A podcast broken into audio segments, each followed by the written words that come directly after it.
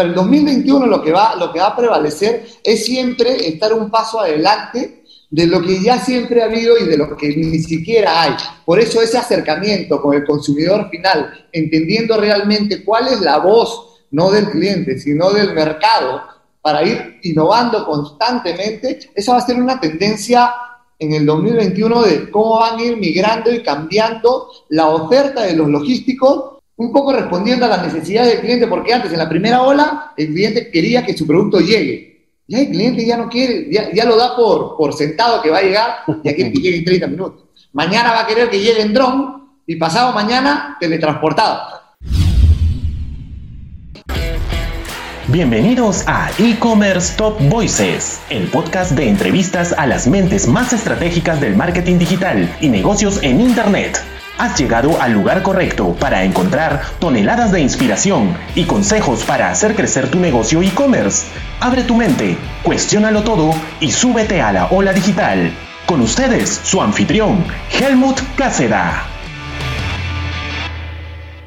Buenas noches amigos, este programa es en el que podrán conocer a quienes protagonizan y lideran el comercio electrónico en el país. Y hoy nos acompaña Giacomo Navas, gerente general de Callarix. Giacomo, bienvenido nuevamente a este espacio. Hola, Helmut, gracias por la invitación. Encantado de estar acá contigo nuevamente y con, y con todo, lo, todo el ecosistema.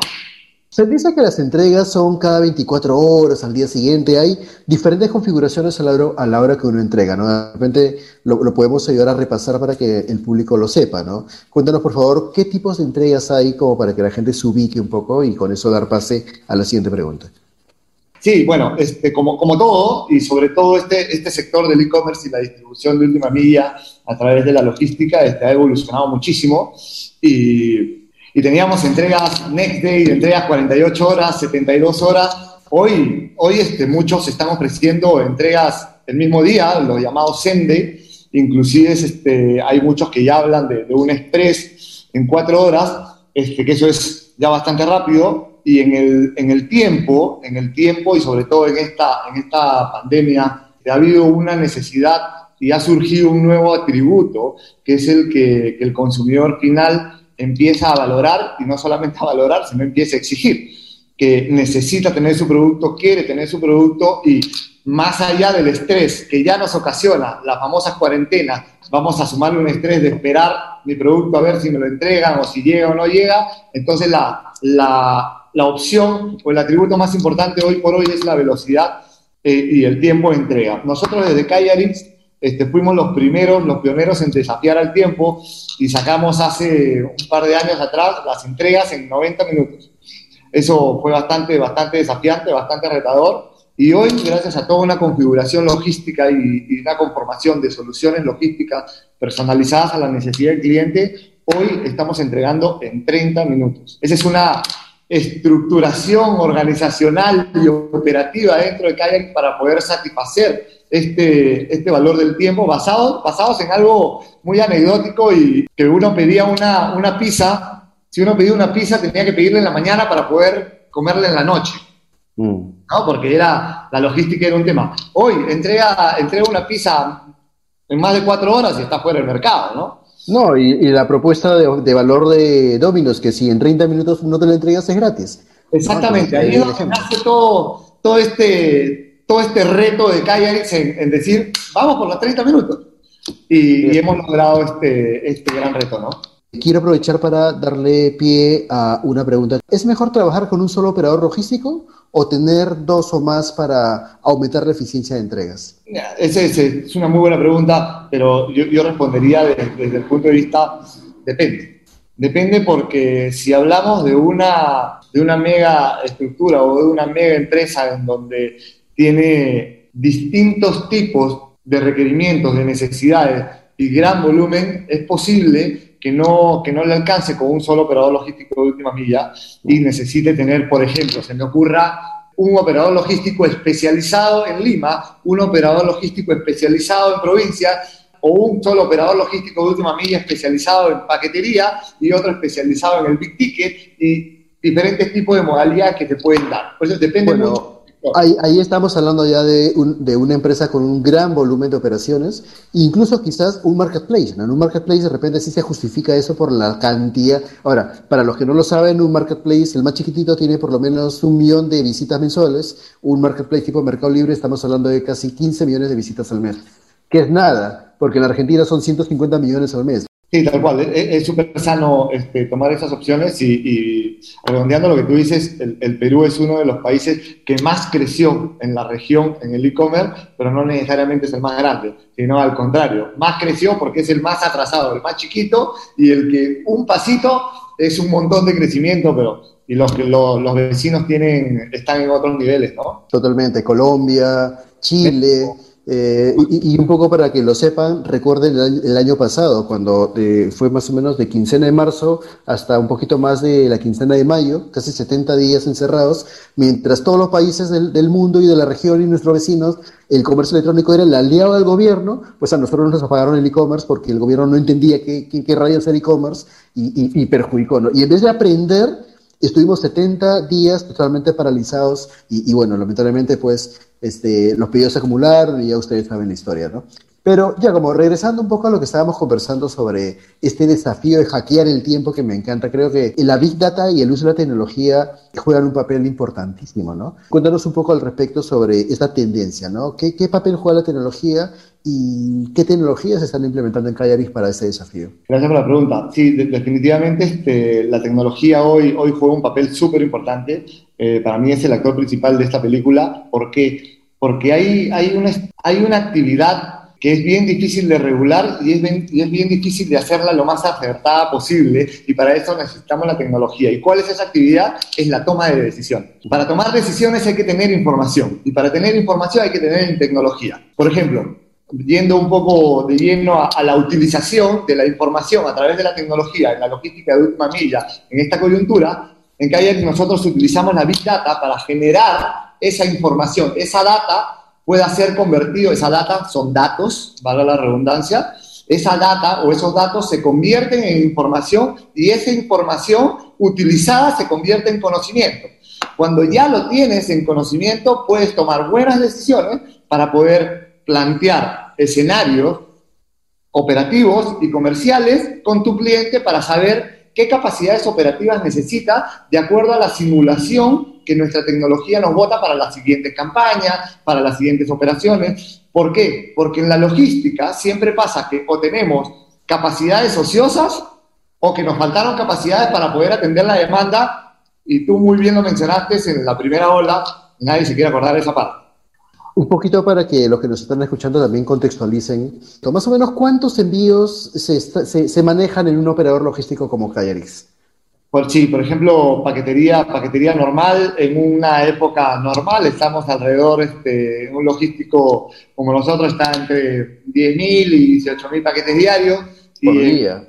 En, y en volumen y en picos, como los que tuvimos este, anteriormente, pasamos los 20.000, ¿no? Entonces, Imagínate hay picos en donde inclusive creces el 50%.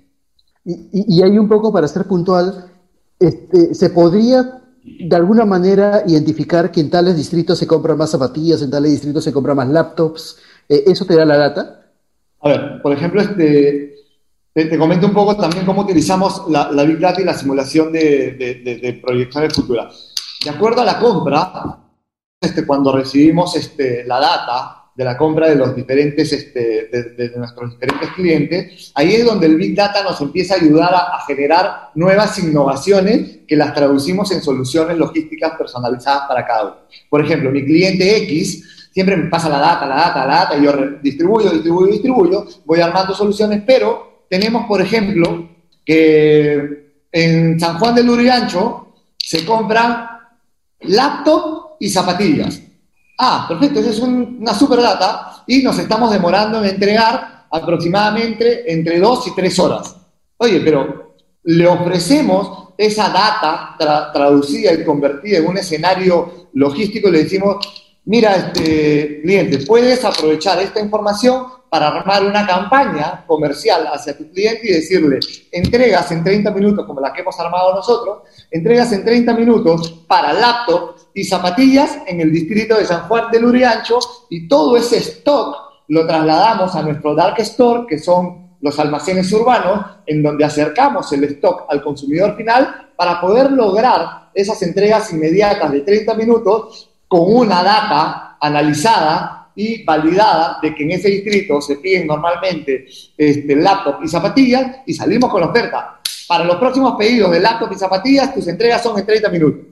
Claro, incluso si, estoy acercando la distancia de ese menor costo, incluso lo puede hundir en el precio y hasta podría ofrecer envíos gratuitos. ¿Cuáles son ya como las propuestas de, para el 2021 en logística de última milla?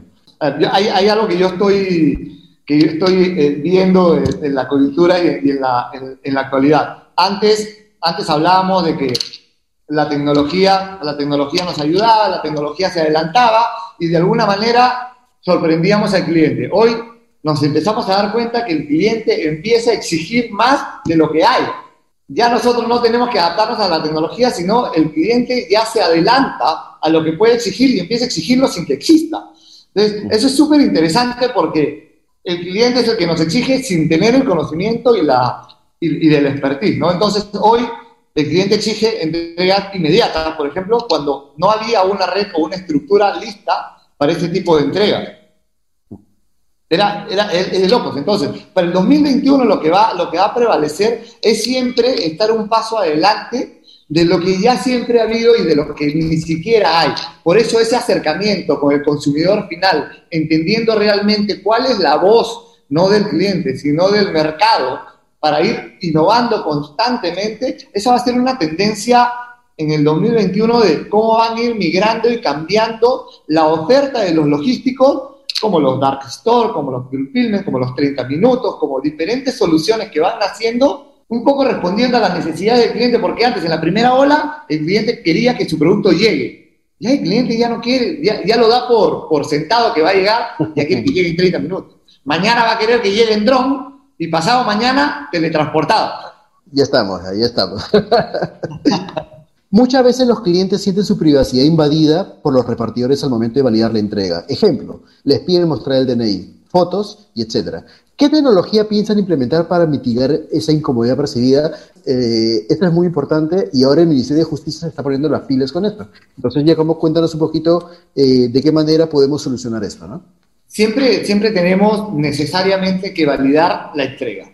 Tenemos que validar la entrega de una manera para, que, para cuidar justamente al consumidor, de que no haya tenido un fraude, de que otra persona no haya este, realmente hecho un, acto o una compra fraudulenta y haya reemplazado alguna identidad. Entonces, lo que nosotros, los logísticos, siempre tratamos de validar la identidad. Hoy existen estos, estos medios en donde pedimos el DNI o la foto, que concuerdo con ustedes, puede ser fastidioso, molesto, hoy es la manera, pero empiezan a existir otro tipo de tecnologías como tú lo acabas de mencionar, hay unas, los, huelleros o, las tomas biométricas mm. que, que van directamente con, con Renier y el tema es totalmente claro y transparente y seguro en donde no se comparten los datos. Viaja por una red segura y los datos no son compartidos. Nosotros desde Kayaris estamos utilizando unos códigos en donde el cliente recibe a través de nuestra tecnología el código y ese código es enviado por el mismo cliente y a la, y a la recepción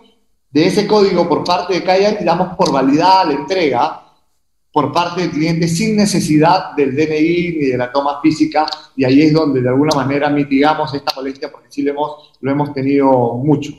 Callaris cuenta con almacenes para los productos por una X cantidad de días, o sea, ¿realiza el servicio cross-docking? Gracias por la pregunta. Sí, en, en lo que nosotros hacemos es el cross-docking, hacemos el fulfillment y para hacer ese tipo de servicios necesitas tener lo que llamamos el warehousing o, el servicio de almacén.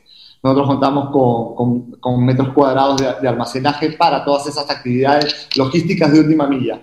La última milla no es solamente la distribución, sino las actividades previas para poder lograr hacer la distribución de última milla. Y, y esas actividades previas es el tratamiento a la mercadería que se le da en un warehouse, en un almacén, a través de un fulfillment, a través de una, de una maquila, de una, del picking, del packing, de, de la transformación de la, de la mercadería también, dependiendo del servicio que necesite el cliente, home delivery o en la distribución de última milla. Buenísimo, Giacomo.